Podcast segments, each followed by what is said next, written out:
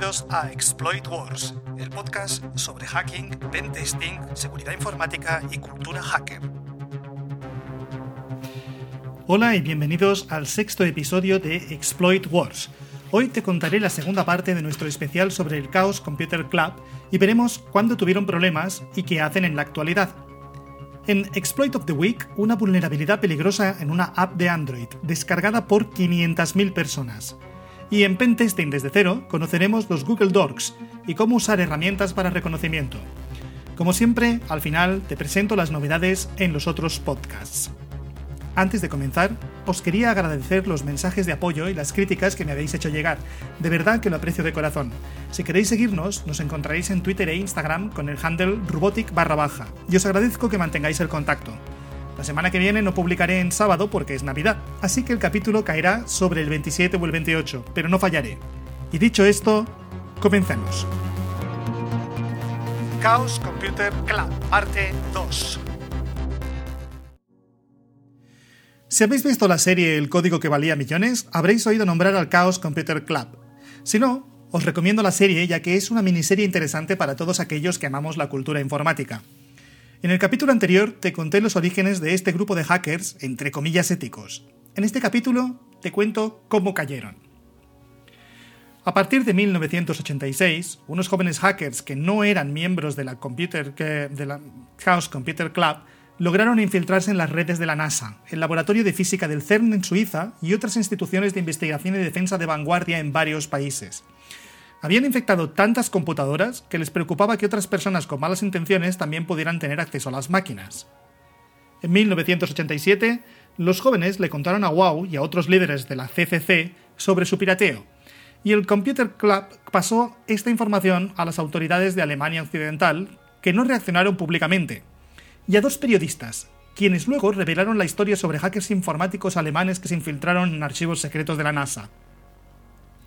Dos años después, la historia tomó un giro de guerra fría cuando tres jóvenes hackers alemanes, incluido uno débilmente relacionado con la CCC, fueron arrestados y admitieron haber vendido información robada de estas instituciones científicas y militares y estadounidenses a la KGB. El caso del ciberespionaje fue noticia internacional.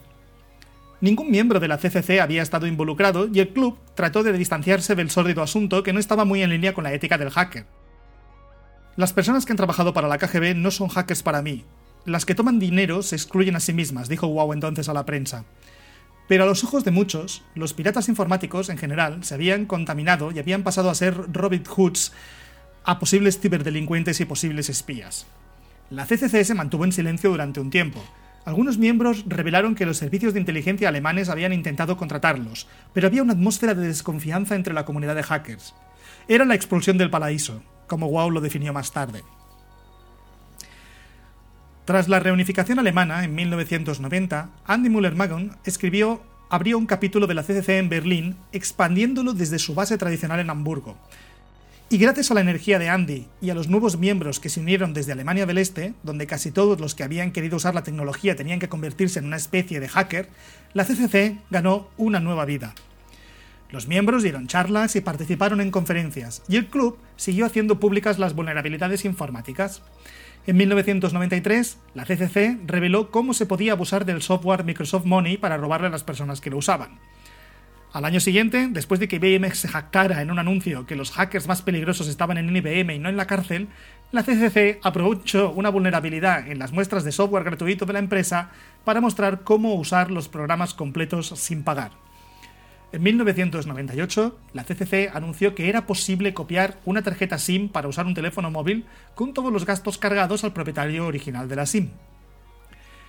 A finales de la década de 1990, Alemania y otros países europeos habían liberalizado la industria de las telecomunicaciones. Los ordenadores se habían convertido en algo común y muchas personas se conectaban a Internet desde sus casas. Existía la tecnología de esos días, con autopistas de información y sociedad de la información y así sucesivamente, y ese fue el momento en los que nos invitaron también a las audiencias gubernamentales porque habíamos establecido claramente como una entidad que explicaba a los periodistas cómo era y cómo eran las cosas, dijo Wow. En un campo tan complejo y de tan rápido desarrollo con pocos expertos públicos, la industria de la seguridad y los intereses comerciales tenían una ventaja cuando se trataba de presionar por políticas públicas sobre infraestructura y regulación. A los políticos les, costó entre 20 y 25 años comenzar a comprender lo que significa el fenómeno informático para la sociedad y algunos todavía no lo hacen, dice Klaus. Gracias al perfil público de los hackers de la CCC y a su capacidad para explicar claramente conceptos de los que la mayoría de la gente no sabía nada, el club pudo desempeñar un papel y llevar los derechos individuales y el interés público a la discusión política, al menos en su base de operaciones de Alemania. En 2001, Wow murió de complicaciones causadas por un derrame cerebral. En sus últimos años, la figura fundadora de la CCC había estado enseñando tecnología informática a niños en un centro juvenil. Después de la muerte de Wow, su familia y amigos establecieron la Fundación Wow Holland para apoyar y financiar proyectos alineados con la filosofía de Wow y de la CCC, libertad de información, derecho a la privacidad y autonomía informativa de las personas. Hoy, tanto Andy como Klaus, junto con nosotros tres hackers veteranos, forman parte de la junta directiva de la Fundación, que ha permanecido vagamente relacionada con la CCC. La Fundación Wow Holland es el vertedero de viejos hackers que promueven ideas no populares entre jóvenes, bromea Klaus, quien en realidad es el vicepresidente. Somos una especie de club de viejos informáticos, coincide Andy, y estamos acostumbrados a no tomarnos a nosotros mismos extremadamente en serio, y eso viene del espíritu de WoW.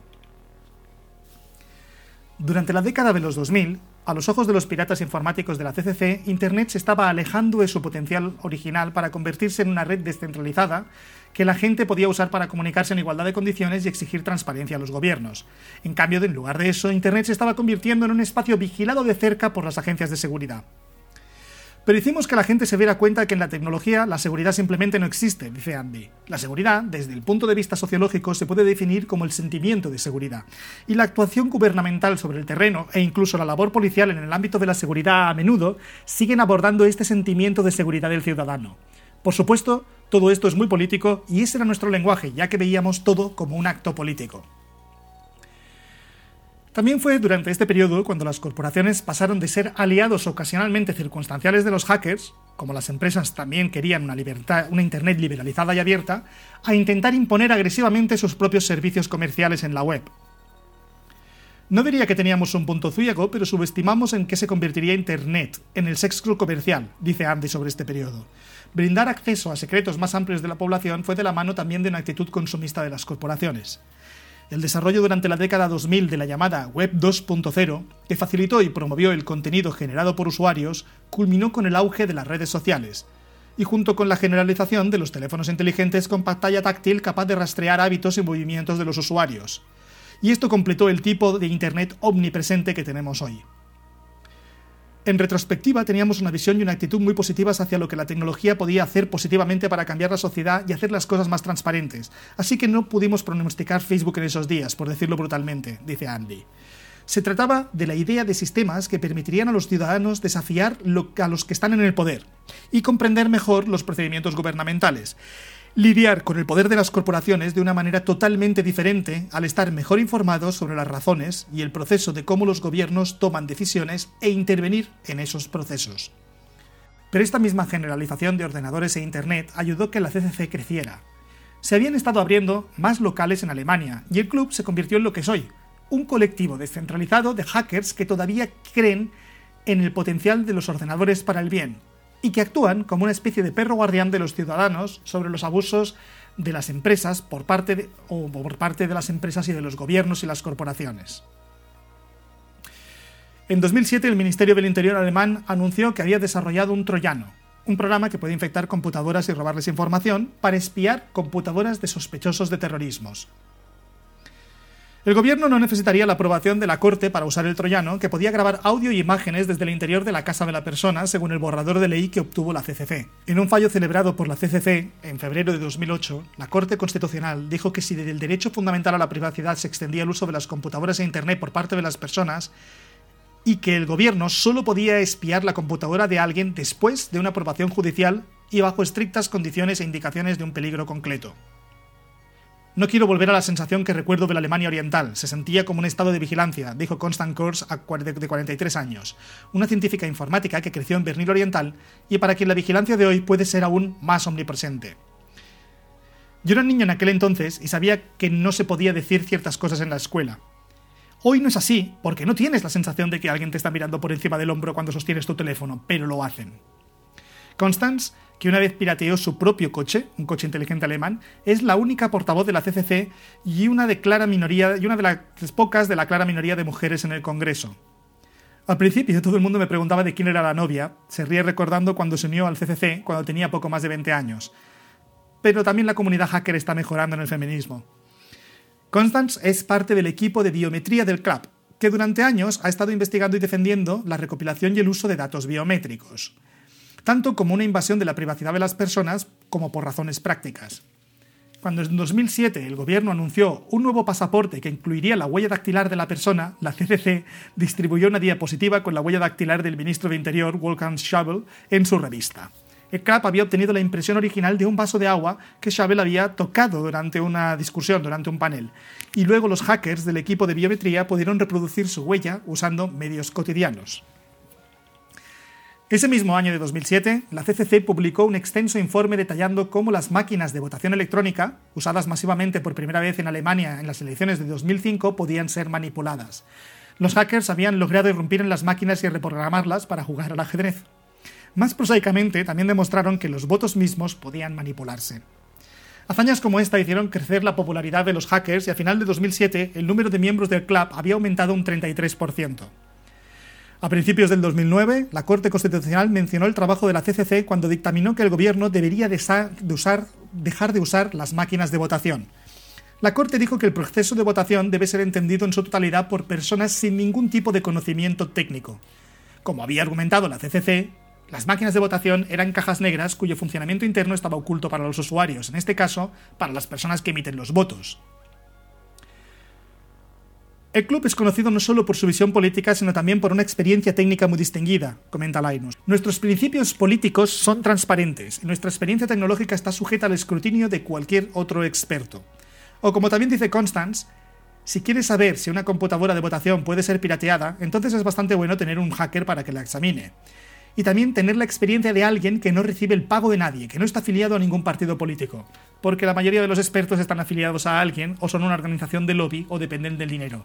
Nosotros no.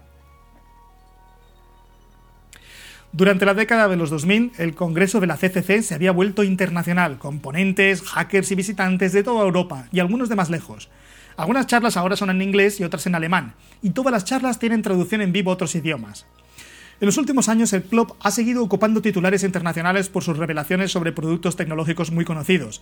En septiembre de 2003, los hackers mostraron cómo engañar al sistema de reconocimiento de huellas dactilares del iPhone 5, y en 2017 hicieron lo mismo con el reconocimiento de iris del Samsung Galaxy 8. Todo esto le ha dado a la CCC un mayor reconocimiento más allá de Alemania, pero nuestro trabajo político es mayoritariamente alemán y algo europeo. Viajamos a Bruselas a veces, pero no tan a menudo porque sobrecarga nuestras capacidades, dice Constance. Pensad que es un trabajo no remunerado, sin fines de lucro lo que hacemos. Así que todos tenemos un trabajo y tenemos poco tiempo. El compromiso político del club va más allá de dar a conocer vulnerabilidades y de tratar de informar a políticos y periodistas y al público sobre posibilidades y peligros de la tecnología informática. En esta época, las llamadas fake news y la propaganda generalizada y cuando las empresas de medios sociales están monetizando la atención de las personas y nuestros datos, la CCC también tiene un proyecto llamado Chaos Goes to School. Su objetivo es mejorar la alfabetización de los niños en tecnología y medios de comunicación para que puedan controlar de manera responsable los ordenadores de Internet y no al revés. El club también llega a padres y maestros y aboga por la introducción de tecnologías digitales como temas interdisciplinarios. Por ejemplo, enseñar cómo funciona el GPS en los cursos de geografía, neutralidad de la red en estudios sociales o economía y software en lengua extranjera. En estos días, la CCC tiene más de 10.000 miembros registrados distribuidos en 30 locales, algunos en Austria y en Suiza. El club en sí existe a través de estas sucursales locales que funcionan de manera autónoma, tienen sus propios espacios para que los hackers se reúnan y pirateen y produzcan podcasts y se relacionen con sus comunidades y autoridades locales de diferentes maneras. Los representantes se reúnen, los representantes de los locales se reúnen regularmente para discutir los proyectos en los que están trabajando cada local y cada dos años hay una asamblea general donde los hackers toman decisiones de toda la CCC y planifican grandes eventos como por ejemplo el Congreso. También está lo que el CCC llama el Chaos Meetings, que son reuniones informales y casuales de personas que se sienten conectadas con el espíritu y la forma de hacer del club. Estas reuniones pueden convertirse en eventos regulares y luego las personas que las organizan pueden postularse en el plenario para convertirse en un local legal de la CCC. Las personas normales pueden asociarse con la CCC simplemente asistiendo a una reunión del caos y luego participando en su local más cercano, y en algún momento pueden convertirse en miembros registrados oficialmente pagando una pequeña tarifa anual que cubra la infraestructura y el funcionamiento del club. La forma en la que todo funciona es bastante orgánica y dependiendo de sus intereses y voluntad de compartir su tiempo, los participantes y miembros pueden terminar gravitando hacia el equipo de hackers que trabaja, por ejemplo, en biometría o en máquinas de votación o en el troyano del gobierno o en el Chaos Goes to School o cualquier otro proyecto del club. Si uno comienza a ofrecerse como voluntario para hacer cosas y las hace bien, entonces esta persona comienza a tener más responsabilidades en esa área y puede convertirse en parte de un equipo e incluso terminar liderando el trabajo por sí mismo. O sea, funcionan de una manera completamente meritocrática. Todos los congresos que hacen están organizados de esta manera, explica Nexus. Si alguien quiere contribuir con dos, más, dos o más horas de su tiempo, está bien, pero si están dispuestos a dedicar más tiempo y trabajar bien, pueden acabar siendo responsables de toda una área de la organización del Congreso. Pero una organización tan descentralizada, cuando se trata de hablar públicamente en nombre del club, solo aquellos reconocidos como portavoces oficiales pueden hacerlo. Y estos ahora son Nexus, Linus y Constance. Y también Frank Rieger, 47, un experto en tecnologías y autor. Otras personas a las que se acercan durante el Congreso simplemente se niegan a hablar con los periodistas, en todo caso solo dan respuestas vagas y te refieren a que vayas a los portavoces oficiales. La gente aquí se preocupa mucho por su privacidad y parte del atractivo del Congreso para los miembros del CCC es que los hackers simpatizantes y otros visitantes es disfrutar de su libertad en un entorno que tiene como objetivo respetar los valores que representa el club.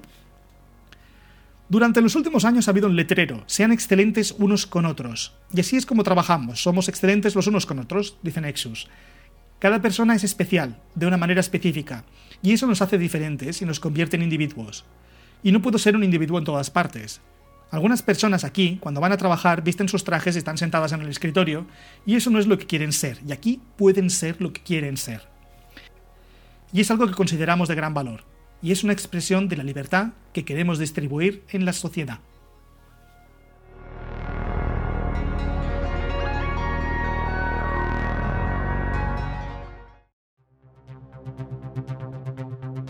Exploit of the Week Color Message for Android.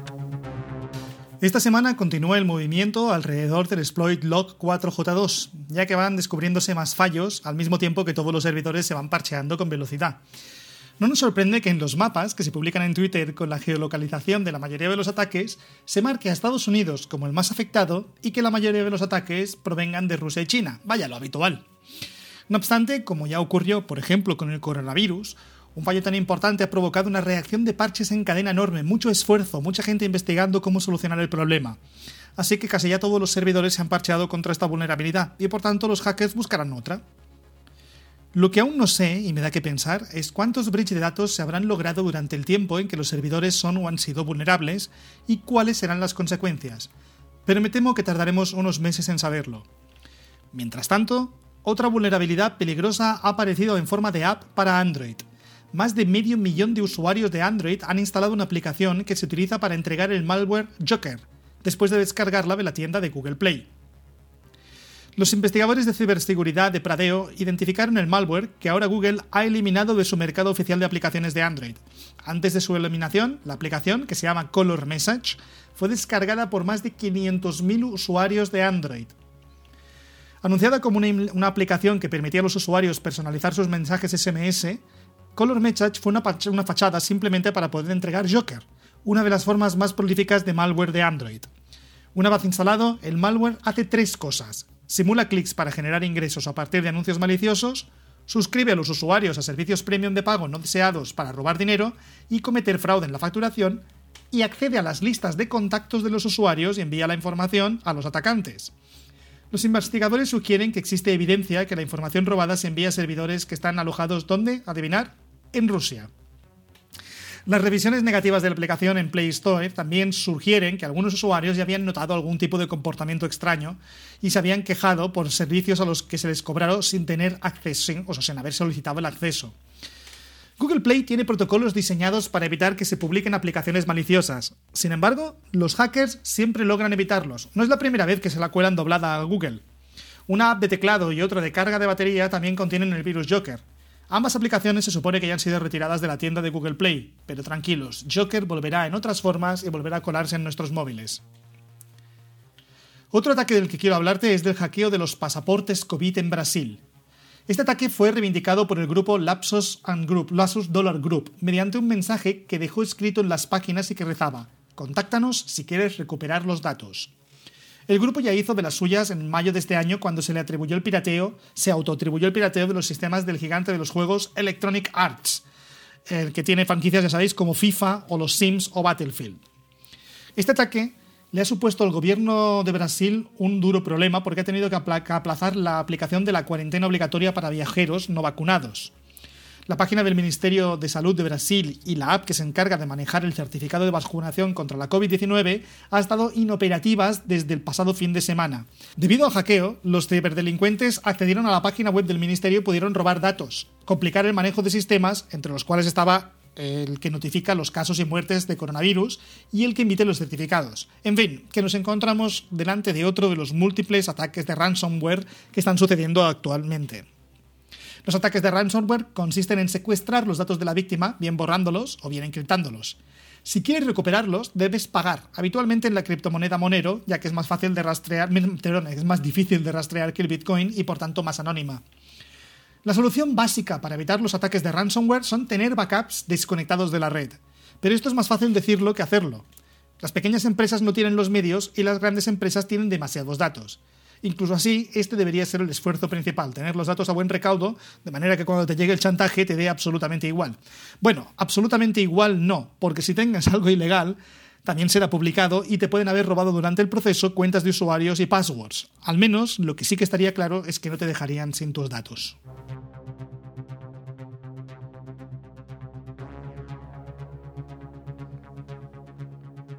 Pen testing desde cero.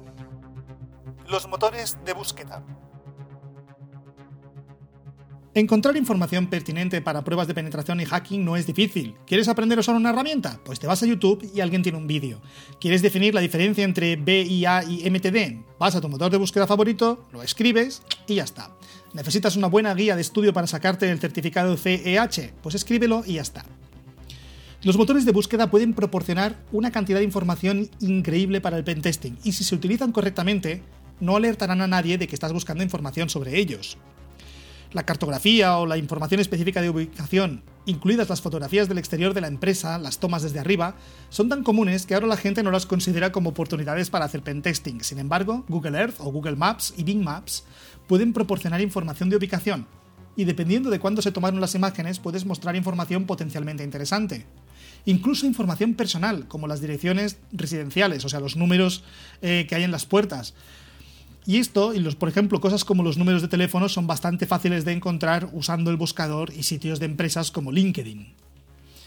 Una herramienta realmente, una herramienta realmente genial en esta línea es Netcraft, netcraft.com. Pruébalo y echa un vistazo a todo lo que puedes encontrar. Incluso URLs que están restringidas, que no están destinadas a la divulgación pública, pueden aparecer y proporcionarte datos interesantes. Si eres el propietario de un sitio y eres realmente descuidado, la salida de Netcraft también puede llegar a mostrar tu sistema operativo. Otra mina de oro absoluta de información sobre un objetivo potencial son las bolsas de trabajo. Ve a los sitios como Career Builder, Monster o cualquiera de los muchos directorios para encontrar trabajo. Y ahí vas a encontrar muchos datos sobre la infraestructura técnica de la empresa. Por ejemplo, hay una lista de trabajos que dice, el candidato debe estar bien versado en servicios de Windows Server 2012 R2, Microsoft QL Server 2016 y Veritas Backup. Pues ya sabes exactamente qué es lo que está usando esta empresa. Las listas de trabajos técnicos te informan en detalle qué hay en la red de la empresa y a menudo las versiones. Combina eso con tu astuto conocimiento de vulnerabilidades y vectores de ataque y estarás muy bien encaminado hacia un pentest exitoso. También no te olvides de que hay opciones disponibles gratuitas perfectamente legales como los sitios de redes sociales, que te van a proporcionar todo tipo de información. Los sitios como LinkedIn, donde los profesionales establecen relaciones con sus pares, pueden ser un excelente lugar para perfilar ataques posteriores. Facebook, Twitter también son excelentes fuentes de información, especialmente cuando la empresa objetivo ha tenido despidos u otros problemas de personal recientemente. Los ex empleados descontentos siempre son buenos para la sociedad relevante de la empresa. Y solo para divertirte te recomiendo que visites la página de la Wikipedia de Robin Sage, que es http barra eng.wikipedia.org barra wiki barra robin-sage, que se escribe Sage. para ver, y con esto verás cuán poderosas pueden ser las redes sociales para los hackers. Es más, vamos a hacer un especial de Robin Sage en próximos programas. Una táctica útil para identificar un objetivo fue popularizada principalmente a finales de 2004 por un tipo llamado Johnny Long, que era parte de un equipo de seguridad. Mientras realizaba pruebas de penetración y hacking ético, comenzó a prestar atención a cómo funcionaban las cadenas de búsqueda de Google. El motor de búsqueda siempre ha tenido operadores adicionales diseñados para permitirte ajustar la cadena. Lo que hizo Long fue simplemente aplicar esta lógica para un propósito más oscuro. Supongamos, por ejemplo, que en lugar de simplemente buscar una página web sobre reparación de embarcaciones o la imagen de un gato, decides decirle al motor de búsqueda, oye, ¿puedes buscar cualquier sistema que utilice Remote Desktop Web Connection? ¿O puedes mostrarme alguna página del historial de MSQL para que pueda intentar llevarme una contraseña? Sorprendentemente, los motores de búsqueda pueden hacer precisamente eso y más, y el término por el que se ha dado a conocer esta práctica es Google Hacking o Google Docs, y se basa en usar los operadores de Google. Por ejemplo, buscar archivos XML que contengan la palabra password. Y creerme, vais a encontrar alguno. Combina esto con operadores avanzados y realmente podrás profundizar en algunas cosas muy interesantes. Nuevamente, a ver, ninguna de estas búsquedas de utilizar estos hacks es ilegal. Puedes buscar lo que, lo que quieras, asumiendo, por supuesto, que no estás buscando contenido ilegal. Sin embargo, explotar cualquier cosa que encuentres sin consentimiento previo definitivamente te llevará a un lío. Una cosa sobre los Google Docs. Vais a encontrar información de ellos por Internet de una manera muy fácil. Todos los operadores de Google, puedes buscar por Internet directamente Google Hacking o Google Docs, pero ahora ya no funcionan tan bien como antes. Google, por razones que evitaré discutir aquí porque me ponen muy de mala leche, ha decidido que necesita vigilar los resultados de búsqueda para evitar que la gente use el motor de búsqueda como estaba previsto, es decir, como ellos quieren. Cuando hagas operaciones de estas, Google de vez en cuando te arrojará un catch-up, captcha porque creerá que eres un bot o si intentas usar el motor de búsqueda para propósitos nefastos. Por último, Google también ofrece otra opción interesante llamado búsqueda avanzada, si coges y vas a la página google.com barra advanced-search, muchas de estas cadenas de texto de los dorks que intentamos recordar con tanta desesperación están atendidas y presentes en un bonito formato de GUI, o GUI, o como quieras llamarle. La parte superior de la página de búsqueda muestra buscar páginas con y ofrece opciones para elegir. Te desplazas un poquito hacia abajo y la siguiente sección dice reduzca los resultados por, brindando opciones como idioma, última actualización, términos específicos en el sitio y en la parte inferior de la página hay algunos vínculos para otras opciones de búsqueda útil, como buscar páginas que sean similares. El formato es muy fácil y no creo que tengas problemas para usarlo.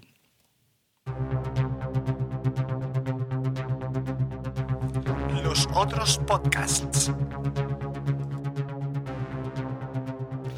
Esta semana en los otros podcasts os quiero presentar Crimen Digital un podcast que habla mucho sobre informática forense, seguridad en Internet y todo lo relacionado con el cibercrimen, pero en concreto se suelen, se suelen especializar en informática forense. El podcast es en castellano pero si un invitado mm, eh, hace una entrevista en inglés, van a asumir que no entiendes. Así que podríamos decir que es de lenguaje mixto. Vamos a decir que es medio castellano y medio en inglés. Incluso así, me parece muy interesante, traen ponentes muy interesantes y suelen tocar temas que no suelen tocarse en otros podcasts. De esta manera, es una adición importantísima dentro de nuestra em, el trocito es en el que nos quedamos encallados en una caravana o que eh, tenemos un tiempo muerto y decidimos escuchar algún otro podcast que no sea Exploit Wars, este también es muy recomendable. Muchísimas gracias, hemos llegado al final de nuestro episodio número 6 y em, para todos aquellos que estéis empezando a comprar regalos de Navidad, etcétera, etcétera, vigilar por favor mucho los scams y todas las estafas que os están llegando constantemente por internet porque es una época muy mala para esto. Exploit Wars es el podcast de robotic.net. Fin del episodio 6.